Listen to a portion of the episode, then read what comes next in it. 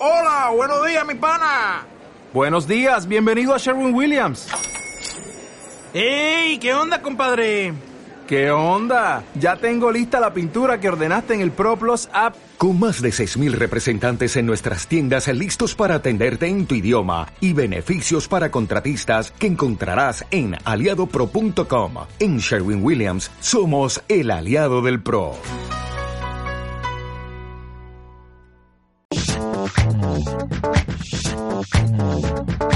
Buenos días gente, bienvenidos al podcast de Aro Comunicaciones con aliados, amigos y el día de hoy estoy muy contenta porque me acompaña un amigo, Vladimir Vázquez de Terabay. ¿Cómo está Vladimir? Bien, muchas gracias por haberme invitado. Un saludo para todos. Vimos necesario platicar sobre herramientas digitales y dispositivos. Vladimir trabaja para Terabay y nos puede contar un poquito de lo que hace Terabay. Sí, en Terabyte lo que nosotros estamos intentando hacer es explicar los temas de tecnología de forma sencilla para la gente. Eso significa que todo ese montón de cosas que a veces la gente ve en internet que posiblemente no entiende o quiere entender pero no lo encuentra de forma sencilla, nosotros los hacemos digeribles. Hablamos de noticias, hablamos, damos tips, damos eh, soluciones para problemas cotidianos, damos recomendaciones de compra, hablamos de videojuegos, hacemos una gran variedad de cosas de tal manera que la gente se siente un poco más cerca de la tecnología Dicen que la tecnología funciona si te hace los mandados, Vladimir. Y cuando uno busca un dispositivo, por lo general, se va como por el más caro, porque ese es el mejor por el precio, pero a veces no es así. Entonces, digamos que yo soy una persona que solo llamo, recibo, ¿realmente necesito un teléfono tan caro o puedo ir con uno más económico? Entonces, esa es la idea. Que vos me digas, por ejemplo, según la necesidad, qué es lo que la persona debería de buscar. Me contabas al comienzo que la gente se está yendo mucho por el tema de foto, pero por el tema de solo de la cámara, pero hay otras cosas que hay que considerar. Exacto, em, y de hecho yo tendría mis dudas a estas alturas de que la gente ya solo utilice los teléfonos para llamada y mensaje. Posiblemente aquellos que todavía se encuentran en, en gama baja, por ejemplo, o que no tengan smartphones, que tenemos un, un, gran sector de la población, al menos aquí en Nicaragua, que pues no tiene un smartphone. Em, de hecho, cuando vos ves la estadística, los smartphones creo que andan por los eh, dos millones y medio, si no me equivoco, eh, pero tenemos un total de ocho y pico de millones de teléfonos en el, en el país. Entonces te das cuenta que la cantidad de smartphones todavía sigue siendo bastante baja. ¿Se verá la resistencia a cambiar de la gente a un smartphone o se verá el uso básico que dan, digamos, las personas mayores, por ejemplo? Yo creo que lo que se resiste más que nada es el bolsillo. Y esa es la parte difícil, que el costo que tienen los smartphones hoy en día es bastante elevado y mucha gente no puede pagarlo. O sea, obviamente si vos tenés un salario de, qué sé yo, 300, 400 dólares, difícilmente te vas a comprar un teléfono que cueste exactamente lo mismo. Bueno, posiblemente haya quien lo haga, em, pero no es lo que normalmente la gente hace, o sea, priorizan, pues. Em, y sí, la gente busca buenas cámaras. O sea, de hecho, cuando vos notas las presentaciones que hacen las grandes compañías, lo hace Huawei, lo hace este, Samsung, lo hace Apple, lo hizo Apple ahorita cuando presentaron el iPhone 11, se enfocan muchísimo en la cámara porque la gente en realidad una de las primeras cosas que quiere en su teléfono es tomar buenas fotos. Y ahí van incluidos los abuelitos también, porque cuando ellos ahora van a comprarse un smartphone, ellos quieren un smartphone que pueda servirle para tomarle buenas fotos a lo que sea, o al nietecito, o, a la mascota.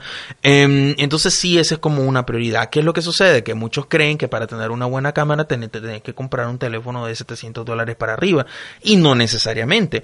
Em, vos encontrás, por ejemplo, en marcas como Huawei, incluso en marcas como Samsung, las encontras hoy en día, eh, teléfonos muy muy buenos, con cámaras muy muy buenas, eh, que no te van a superar los 300 dólares, por ejemplo. Pero eso es algo muy interesante porque, por ejemplo, la gente busca buena cámara con el tema de píxeles, pero eso importa mucho si la foto la vas a ampliar. Pero aquí estamos usando mucho fotografía digital para mandársela al amiguito y al final de cuentas, pues baja la para subirlo a redes sociales. Ajá, entonces no necesitas como, como una gran cámara. Entonces, eso sería también un error para quien realmente no, no procede con una impresión de foto, por ejemplo. Exactamente. Eh, mira, hay, por ejemplo, ahorita eh, no recuerdo cuál es la marca, pero eh, van a presentar un, un, teléfono que tiene 108 megapíxeles en la cámara. Vio, bueno, a menos que quieran forrar una pared, una pared con la foto que van a imprimir, pero para otra cosa no les va a servir. La foto puede ser muy grande, pero eso tampoco te garantiza la calidad. ¿De qué depende la calidad de, de la cámara de tu teléfono? Depende del sensor de fotos que tenga, depende de la marca eh, de la cámara que vos tengas en tu teléfono, porque las marcas generalmente, la más popular, por ejemplo, y que es como la más buena, es Leica que es la, la, que le vende casi a todo lo, a, a todas las empresas de, de teléfono. Eh, depende, por ejemplo, de la apertura, depende del, ahora depende del tipo de cámara, porque como ya los teléfonos no traen una sola cámara, entonces depende de que si la cámara es telefoto, que si es gran angular o que si es ultra gran angular como la que presentó el iPhone. O sea, depende de otros factores que no necesariamente son los megapíxeles. Entonces, eh, sí hay como que cambiar esa cultura ya de que, ah, la cámara tiene 16 megapíxeles, me va a tomar una una, foto genial, no necesariamente. Puede tener 108 megapíxeles y tomar la peor foto que vos hayas visto en tu vida. Un poco también de la cultura visual, que tenés que aprender a tomar una foto, que eso ya es otro campo. Exactamente, sí, porque tenés entre... La gente normalmente usa el modo automático en la foto. Sí. Eh, y eh, tenés el, modo profesional, por ejemplo, que casi, casi todos los teléfonos de gama alta la traen, eh, incluso algunos de gama, de gama media, pero mucha gente ni siquiera le pone mente. O sea, vos le das al modo pro y ves un montón de números y dices, no, me regreso donde estaba mejor porque en automático se ve más fácil. El teléfono me ayuda. El teléfono me lo hace todo. Pero entonces hay, hay, hay que ver, este, hay otro factor muy importante, por ejemplo, hay cámaras que traen esto que se llama HDR, que es el alto rango dinámico. Eh, y mucha gente y lo tiene en su teléfono y lo tienen apagado porque no tienen la menor idea de que. Y fíjate que con el alto eh, rango dinámico vos podés tomar mejores fotografías porque básicamente lo que el software de, de la cámara hace es que te toma una foto con baja exposición, te toma una foto con alta exposición, te toma una en un punto medio, luego el software combina esas tres fotografías y saca el mejor resultado de las tres. Todo eso en un par de segundos. O sea, vos ni siquiera, en lo que vos terminaste de tocar, vos ni siquiera te diste cuenta que eso pasó y, y ese es el resultado. Y a veces eso, por ejemplo, para, qué sé yo, entornos con poca iluminación, eso te puede servir. O, por ejemplo, si quieres resaltar algún color, eh, eso te puede ayudar a tomar buena fotografía. Y, y hay gente que lo tiene en su teléfono y que ni siquiera tiene la menor idea para qué sirve. Hay algunas aplicaciones que sirven para mejorar fotografía, otras que sirven eh, para ya cuando la foto está tomada hacerle retoque. Entonces ya estamos hablando no solamente de la cámara, sino por ejemplo de la capacidad que tiene que tener, porque si la cámara es mejor, supongo que el, el archivo pesará más. Y si necesitas estas aplicaciones, necesitas más espacio también. Entonces ya hay teléfonos que mejoran esta, este problema, digamos, del espacio. Sí, eh, los iPhones no. eh, mira, es que el problema con los iPhones es que vos no podés reemplazar la, la, memoria. Es decir, vos no podés agregar una tarjeta de memoria adicional, por ejemplo, como en la mayoría de los teléfonos. Entonces, es un problema. Eh, vos compras un iPhone, por ejemplo, eh, los iPhones más, mm, por ejemplo, los que te vendían antes de 8 gigas. O sea, vos comprabas un iPhone de 8 GB, pero claro, las aplicaciones no pesaban tanto, las fotografías no pesaban tanto. Ahora el mínimo que te venden son 64 GB. Eh, pero para mucha gente 64 GB es nada. Este, entonces, si quieres aspirar, por ejemplo, un iPhone a comprar uno de 256 GB, eh, ahorita el, el, el, iPhone 11 Pro Max eh, de 256 GB te sale por 1.500 dólares. Entonces, eso sí quieres bastante espacio. Pero 256 GB tal vez para el promedio es como demasiado, ¿no? Entonces, bajémonos a los 128. Los 128 GB te van a salir como por los 1.200 dólares más o menos. De, en iPhone eso, eso vos lo tenés que considerar mucho a la hora de comprar el teléfono, porque una vez que se te llene la memoria, vas a tener que empezar a borrar archivos. No tenés de otra, porque no hay como ampliar. En cambio, otras marcas este, sí te permiten eso, te permiten que vos puedas meter una memoria expandible. Entonces tenés, por ejemplo, compraste un teléfono de 8 GB, pero aparte te compraste una memoria de 128, que tal vez... Y la foto la respaldas ahí de alguna forma. Y la foto la no... respaldas o, o qué sé yo, pues buscas cómo conectar el teléfono a la computadora y vas, vas metiendo las la, la fotografías ahí para ir liberando espacio. Entonces eso del espacio sí se ha resuelto en alguna medida, pero todavía sigue siendo muy costoso porque incluso, eh, obviamente, comprar el teléfono nuevo viene resultando mucho más caro, pero cuando vos querés comprar una tarjeta de memoria, por ejemplo, a veces también te salen bastante caritas. Entonces aquí a veces eh, vos te encontrás las de 8 gigas, si no me equivoco, y te pueden costar como 15 dólares o algo así, o un poco más. Entonces, mm, es más barato que comprarte el teléfono nuevo, pero no deja de ser un poco caro, pues todavía. En el tema del video, mucha gente pues igual ve con el tema de la cámara, pero cuando ya son aplicaciones de edición de video, a mí me pasa que yo prefiero que el teléfono tenga una pantalla grande. El tema de la pantalla, otra de las cosas que la gente busca. Yo he visto, por ejemplo, lo he visto en Xiaomi, no sé si los otros modelos lo están, otros teléfonos lo están haciendo, que está ampliando la pantalla, que ya te, te quita los botones, te quita ya la parte de lo arriba. Lo que se llama pantalla infinita. Uh -huh. Uh -huh. Entonces, eso también tiene lógica, digamos, con este tipo de cosas que se están haciendo de edición de fotos, de edición de videos, que la pantalla sea más amplia. Fíjate que no la están pensando necesariamente para eso, las pantallas infinitas las están pensando porque la gente quiere ver video en toda la pantalla del teléfono. Como que fuera la tele. Como que fuera cine. Entonces, pero no necesariamente están pensando. Por ejemplo, hay em, teléfonos que están pensados, por ejemplo, los Note Em, de Samsung están pensados, por ejemplo, para la persona que trabaja. Entonces sí, ya incorporan, por ejemplo, incluso el mismo teléfono ya te incorpora un software de edición de video. El iPhone lo, lo, tiene, estoy claro. Este, pues ya, ya estará más de algunos refunfuñando, pero el iPhone lo trae también, sí, es cierto, el iPhone lo trae, pero están pensados, por ejemplo, para esas personas que trabajan eh, específicamente en, esta área y por eso traen esas pantallas tan grandes también. Eh, pero la gente lo que quiere es ver sus videos de YouTube, por ejemplo, los quiere ver en una pantalla grande. Ahora, por ejemplo, este, es mi teléfono. O sea, eh, la, el tamaño de la pantalla es más grande que el tamaño estándar de, lo, de, la, de los videos de YouTube. Entonces, cuando yo reproduzco un video de YouTube, a mí me quedan dos márgenes independientemente. Entonces, si yo quiero eliminar esos dos márgenes, yo tengo que hacerle zoom a ese video para que se acople a toda, la, pantalla, pantalla, y pierdo eh, parte del, del, margen original del video. Entonces, aun cuando vos tengas una pantalla demasiado grande, posiblemente el video que vos estás viendo no tenga la capacidad para reproducirse 100% de forma efectiva en esa pantalla que vos tenés. Porque la mayoría de los videos, por ejemplo, se graban a un... A un em, un radio de aspecto de 16.9. ¿ok? Eh, pero por ejemplo, ahorita bien hay teléfonos que tienen, qué sé yo, 1629, 1689. O sea, que es muy diferente que lo que YouTube te está ofreciendo. Y el estándar de YouTube difícilmente va a cambiar ahorita. Entonces, aún con esa pantalla tan grande, no, va a solucionar tu problema. Pero en el caso, por ejemplo, de aplicaciones como Netflix, como Plex, que la gente ve películas o series en el teléfono. Eh, Netflix tendría el mismo problema. Igual. Eh, porque la mayoría de, la, de las películas que tiene están para 16.9. Entonces, hay algunas viejísimas, por ejemplo, que las puedes ver a 4.3, que lo que va a pasar es que vas a ver un cuadrito en el centro de tu pantalla y dos grandes márgenes oscuros.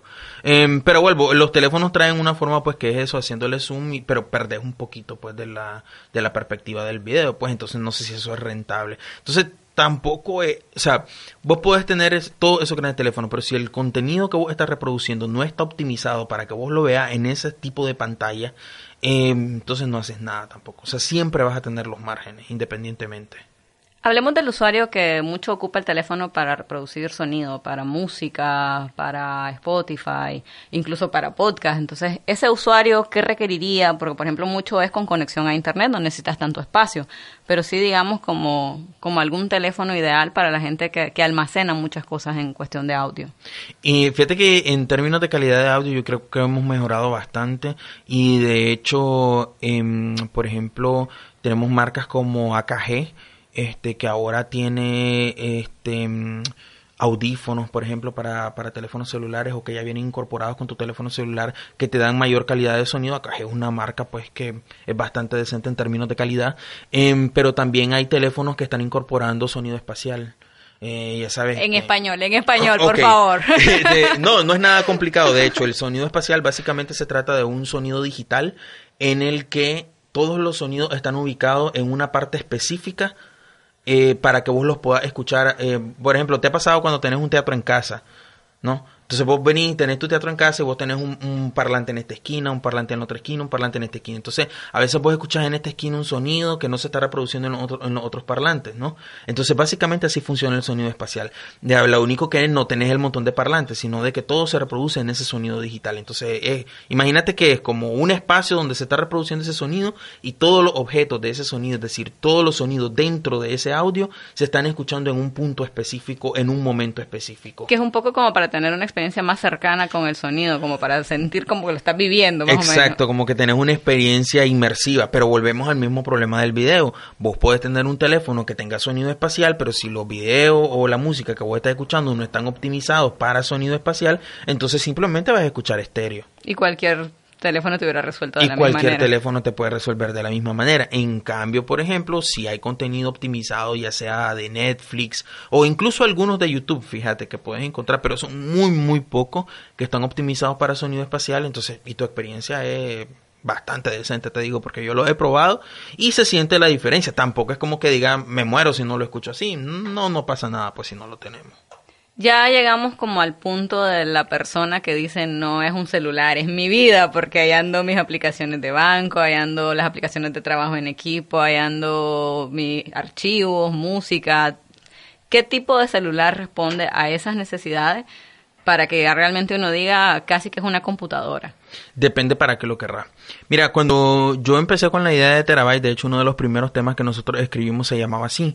Este, mm, se llamaba cómo comprar un celular. Y una de las cosas que yo planteaba ahí era eh, que cuando vas a comprar un celular, pues ya no puedes decir, bueno, eh, me voy a ir a comprar el Samsung, me voy a ir a comprar el iPhone, o me voy a ir a comprar el Huawei, o me voy a ir a comprar el Xiaomi. No, en vos tenés que pensar para qué vas a ocupar ese teléfono. Porque hay teléfonos que están optimizados mejor para ver video, hay unos que están mejor, mejor optimizados para música, hay unos que están mejor optimizados, por ejemplo, para videojuegos. Entonces tenés que tener cuidado con el cómo seleccionar ese teléfono. Ahora, el cómo el celular se vuelve una extensión de mi vida depende de qué tanto uso le dé. Eh, porque hay personas que solo se lo compran para juego y pasan jugando todo, todo el día, entonces les da igual si se les queda o no se les queda porque al final solo lo usan para jugar. Pero hay personas como nosotros, por ejemplo, que lo usamos para trabajar.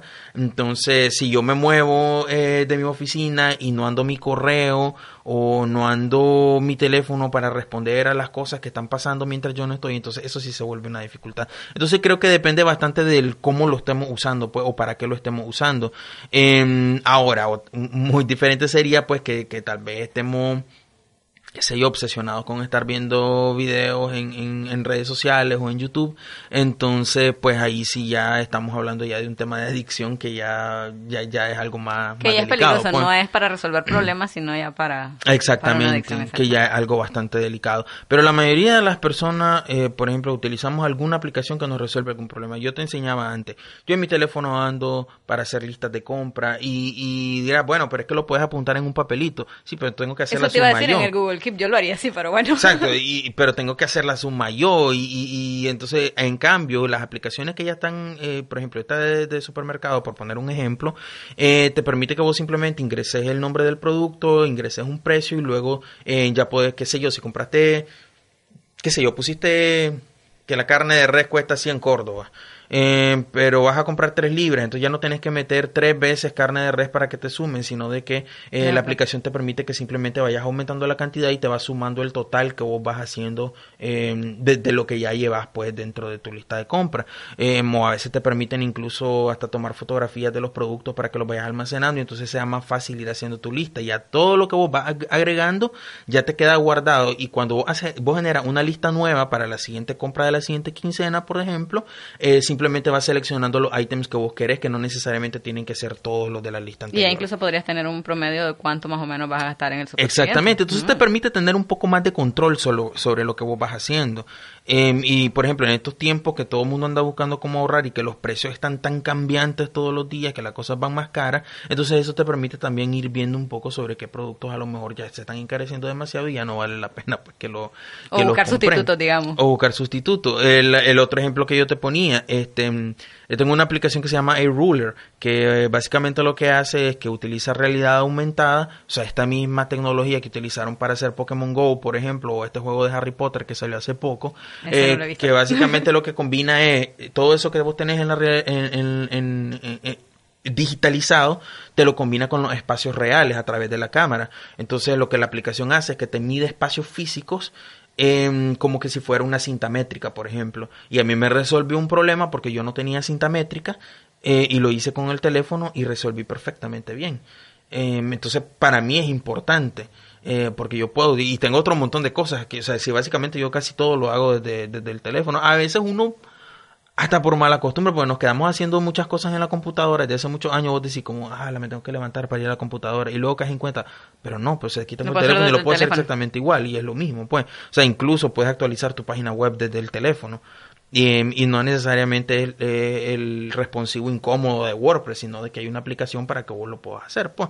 Entonces, hay un montón de cosas que vos puedes hacer con tu teléfono, o sea, dependiendo obviamente pues lo, a lo que vos te dediques y puedes encontrar un montón, un montón de, cosas interesantes.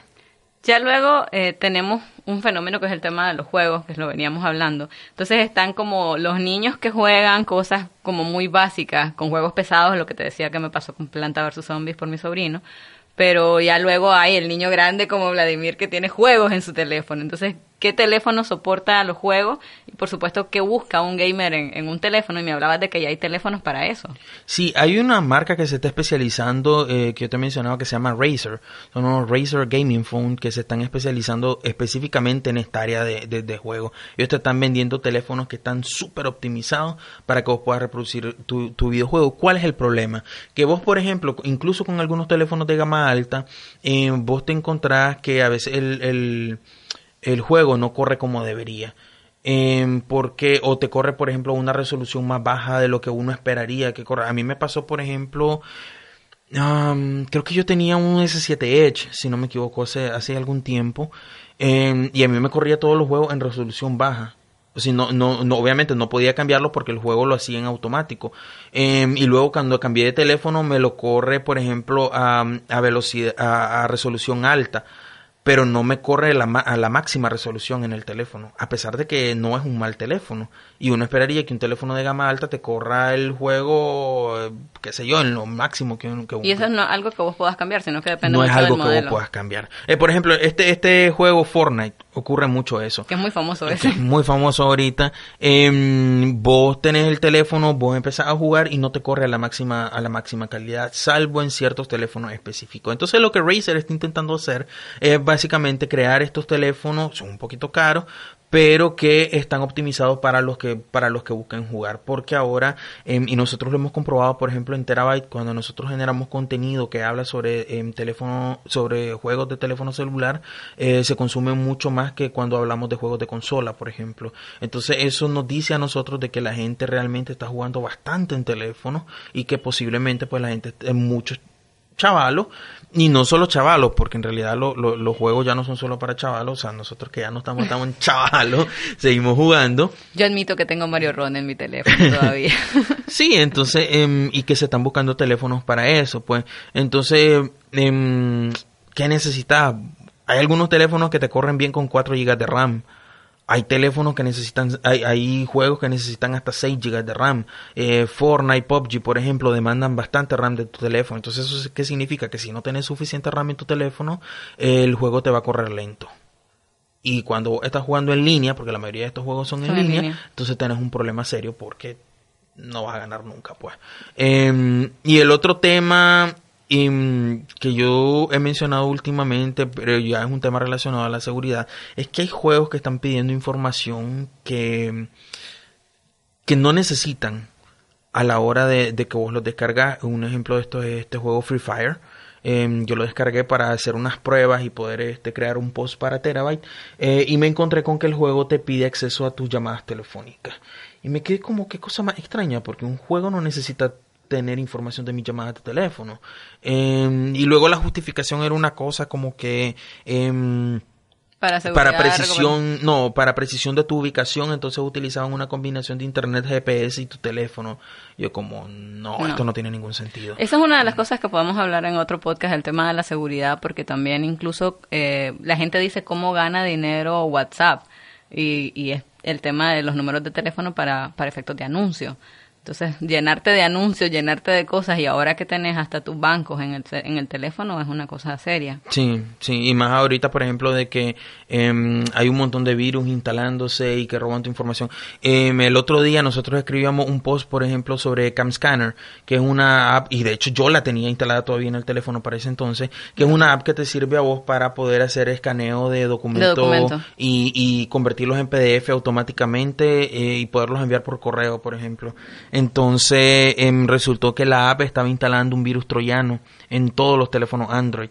Eh, o sea, fue una cosa masiva, un problema de seguridad gravísimo em, y, todos la estábamos, y todos la estábamos usando. ¿Y qué había pasado? Que la app había empezado eh, de forma honesta, eh, funcionaba bien y todo, pero parece que no les estaba yendo bien económicamente. Entonces lo que pasó es que empezaron a enviar un virus troyano que lo que hacía era que forzaba em, anuncios en tu teléfono o que a veces te suscribía a servicios de paga sin que vos lo supieras.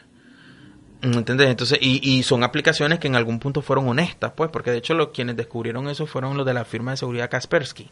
Y ellos decían, pues, que les parecía muy extraño lo que estaba pasando porque CamScanner había empezado como una app honesta. Honesta. Entonces, hasta de eso, pues a veces hay que cuidarse. Incluso lo- lo- con los juegos ha pasado em, que en Fortnite, por ejemplo, el problema con Fortnite es que la desarrolladora se llama Epic Games y Epic Games decidió que no le quería pagar la cuota que Google cobra por mantener aplicaciones en su App Store.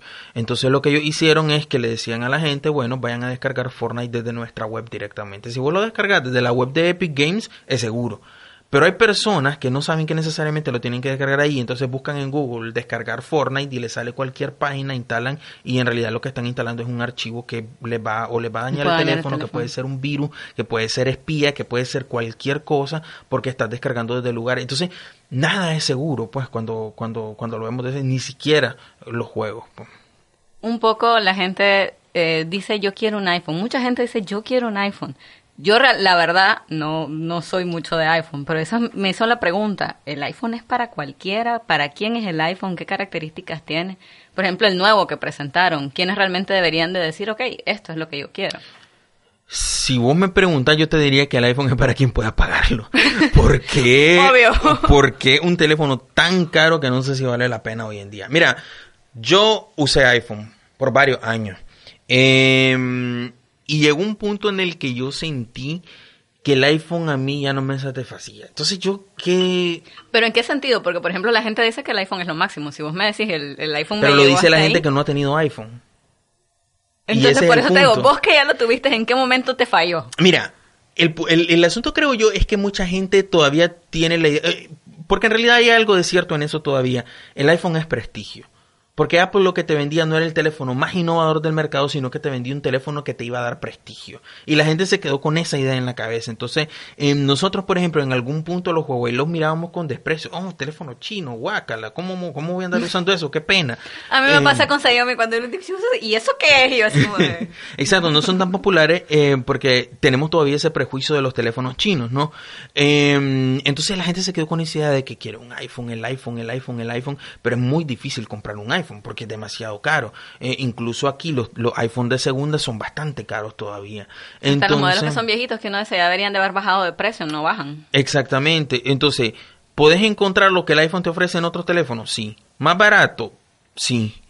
Em, ¿Te va a seguir gustando el iPhone o vas a seguir queriendo buscar eh, un iPhone? Posiblemente sí. Eh, la gente tiene muy metido en la cabeza esa idea de que el, el iPhone es el mejor teléfono. el me- Yo te decía, históricamente hay, los iPhones se, caracteriza- se caracteri- caracterizan por varias cosas. La primera es que tienen siempre, siempre y, y- y casi todos los años Apple logra, si no es que todos los años, la, una de las mejores cámaras de los teléfonos del mercado. Compiten muy de cerca con todos los otros teléfonos. No siempre están en primer lugar, pero vos puedes encontrar en las listas de quienes hacen los análisis técnicos de las cámaras, puedes encontrar el iPhone siempre en los primeros lugares. Pero la brecha no es, digamos, tan significativa si me decís que a veces sí están en primer lugar, a veces no. Exactamente, porque que depende mucho del software y depende mucho de lo que incorporen. Entonces, em, hay teléfonos que te toman muy buena fotografía. Hay Huawei de gama media, por ejemplo, que te toman muy buena fotografía. Los no, a mí me parece que son un Huawei de gama media eh, muy, muy bueno. Y son bastante económicos y tienen una muy buena cámara. Entonces, no necesitas un iPhone por eso. Pero la gente quiere el iPhone por prestigio. Por verle Porque- la manzanita. porque te vean la manzanita más bien. Entonces, eh, que los demás me miren que yo ando con un iPhone, eh, porque es que este es el mejor teléfono. Y yo a veces, eh, cuando yo, yo miro las notas de tecnología de otros medios, por ejemplo, yo me voy a leer los comentarios después de leer la nota y te encontrás, por ejemplo, si el titular dice Samsung presenta tal cosa, hay un comentario abajo que dice iPhone es el mejor teléfono del mundo. Y yo como, no es cierto. o sea, ya Bueno, no tienen, ya- tienen fan, tienen fan, eso sí hay que reconocer. tiene fanboys a lo loco. Y, y es una cosa que, que Apple no se lo va a quitar de encima ahorita, este, porque hay gente que defiende el iPhone sí o sí. Eh, pero es, lo, es el mismo problema que tenemos siempre, ¿no? O sea, yo uso una marca, entonces esta es la mejor marca porque yo la uso. Este, no necesariamente tiene que ser la mejor marca, es simplemente que yo la uso y esta es la mejor marca. Entonces yo voy a defender a Samsung, yo voy a defender... Los Pero que habría usan... que defender con argumentos en este Exacto. caso. La gente que usa Huawei, por ejemplo, con todo el escándalo que hubo con Huawei ahorita, por ejemplo... Hay con gente el que dijo yo no lo cambio. Hay gente que dijo, no, pero es que este es el mejor teléfono del mundo. Y yo ah, bueno, pues vamos a ver qué tan bonito va a ser el mejor teléfono del mundo cuando lo único que puede usar sea la cámara. Este, y aún así, pues, em, ahorita el panorama ya está un poquito más claro, pero hay gente que no se saca de la cabeza. Es como, me encierro en la idea de que esto es lo mejor porque yo lo creo y punto. Y no hay, no hay nadie que me haga cambiar de opinión sin importar. Y nos falta eso, nos, hacen falta argumentos a veces para poder decir esto ser. Cuando todo el escándalo, cuando, cuando Google se empezó a pelear con Huawei y dijeron, no, es que ya no te vamos a, certificar los software, ya no va a poder usar nuestras aplicaciones, em, yo la reacción del consumidor que yo hubiese esperado era a ver, Huawei, explícame qué vas a hacer entonces. Emitime un comunicado y decime, voy a hacer esto y esto y esto y esto va a pasar, esto también va a pasar en este lapso de tiempo. Y no lo hicieron. Darle seguridad al usuario. Darle seguridad al usuario. Y no lo hicieron, solo emitieron comunicados vagos que decían, nada, todo está bien, no se preocupen, la vida sigue. Em, y, y, la gente, ah, sí, maravilloso, Huawei, eso es grandioso. Y yo, pero si estás gastando 700, 800 dólares en un teléfono Huawei, posiblemente 900 dólares, eh, por lo menos demandarle a la compañía que te dé una explicación sobre qué va a pasar con tu teléfono. Pues.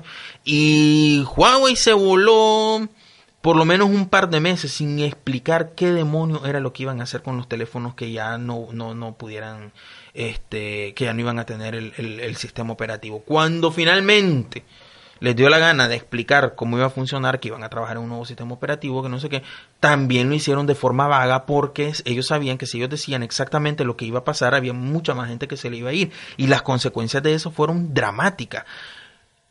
En España, e, e, en muchos países de Europa, en, en Estados Unidos no porque en Estados Unidos no se vende eh, Huawei, eh, de hecho están vetados, ZTE, Huawei, todos esos teléfonos chinos están vetados, no los, mm, los pueden encontrar muy poco o no los encontrar en Estados Unidos.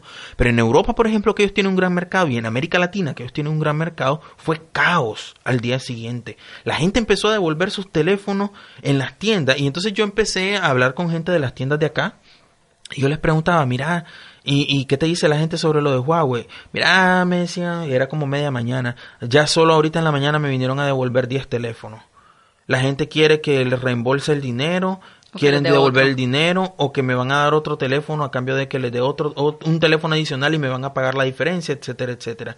Entonces, y eso fue caótico.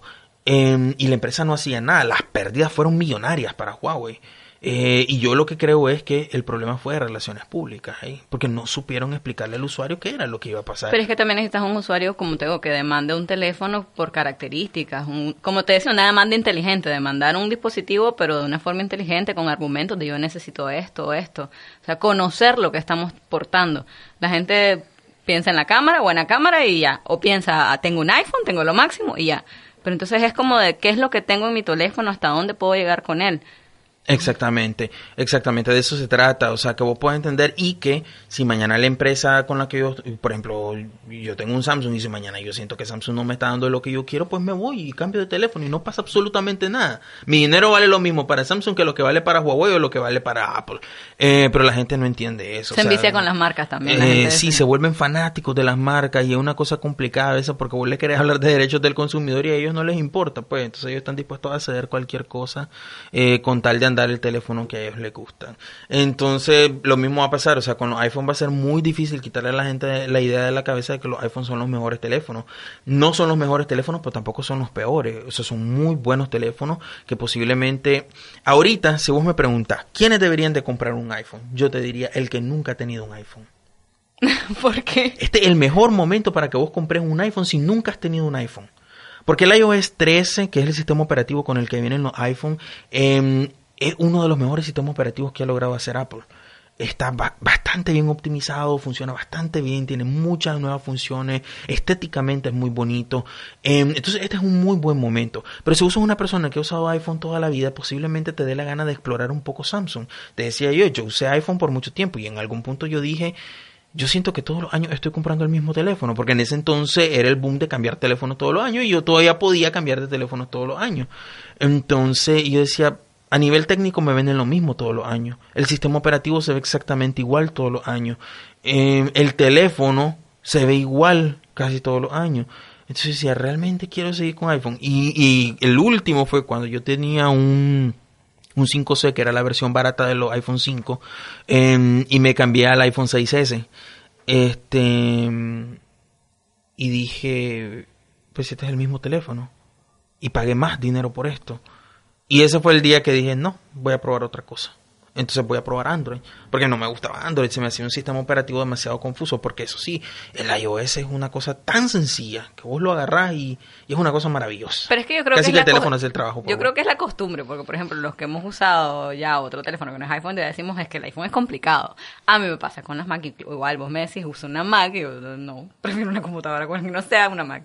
tal vez es la costumbre también de la gente. Claro, tiene, tiene mucho que ver con eso. Entonces, cuando yo empecé a probar Android, para mí era súper confuso usar Android. Era como, no, no, no sé dónde están las cosas, no sé dónde encuentro esto, no sé dónde lo otro. Pero ahora que le he agarrado el gusto, o sea, me gusta bastante Android. ¿Podría volver al iPhone en algún momento? Sí. Pero quiero que Apple me ofrezca algo que, que yo sienta esa satisfacción de que tener ese iPhone. Que me seduzca. Exacto. Eh, eh, que me seduzca que yo diga, este teléfono vale mucho la pena. Ahorita lo que se está especulando, eh, porque vos sabés que mucha gente dijo como, no, es que el iPhone 11 no tiene innovación, que no sé qué. Pero dicen de que para los iPhone del 2020 hay algunas filtraciones ahí que parece que van a ser como la panacea de los teléfonos. Eh, pero vamos a ver, pues, porque no sería la primera vez que hay especulaciones sobre cosas que van a pasar y a última hora no pasan y nos venden el mismo teléfono todos los años, pero igual a la gente no le importa y lo vuelve a comprar. Entonces, eh, ¿Estás pensando comprar un iPhone? Bueno, no necesariamente también te tenés que comprar el iPhone 11. Ahora, siempre es recomendable que si vos vas a cambiar un teléfono, por lo menos cambies a un teléfono de ese año. Porque recordad que la vida útil de los teléfonos es muy corta. Entonces a veces lo que sucede es que cuando vos tenés un teléfono, por ejemplo, ahí, aquí en Nicaragua yo no estoy muy claro de em, cómo está ese ciclo de vida de los teléfonos y cada cuánto la gente cambia eh, de teléfono. Pero si vos me preguntas, y esto es especulación meramente, porque vuelvo, no tengo hechos para demostrarlo, pero yo diría de que la gente se tarda hasta 3, 4 y 5 años para cambiar un teléfono.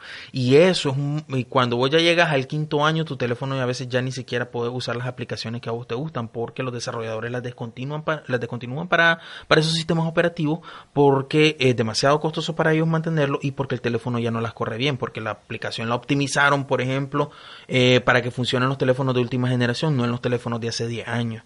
Entonces, te vas a comprar un iPhone Pensé en el iPhone 10 que ahorita bajó de precio. En Estados Unidos, aquí no sé, aquí las cosas más bien suben de precio. Entonces, pero puedes pensar en el iPhone 10, por ejemplo, o puedes pensar en el iPhone 10R, que es la opción económica, entre comillas, que Apple ofreció el año pasado para las personas que no querían comprarse un iPhone caro.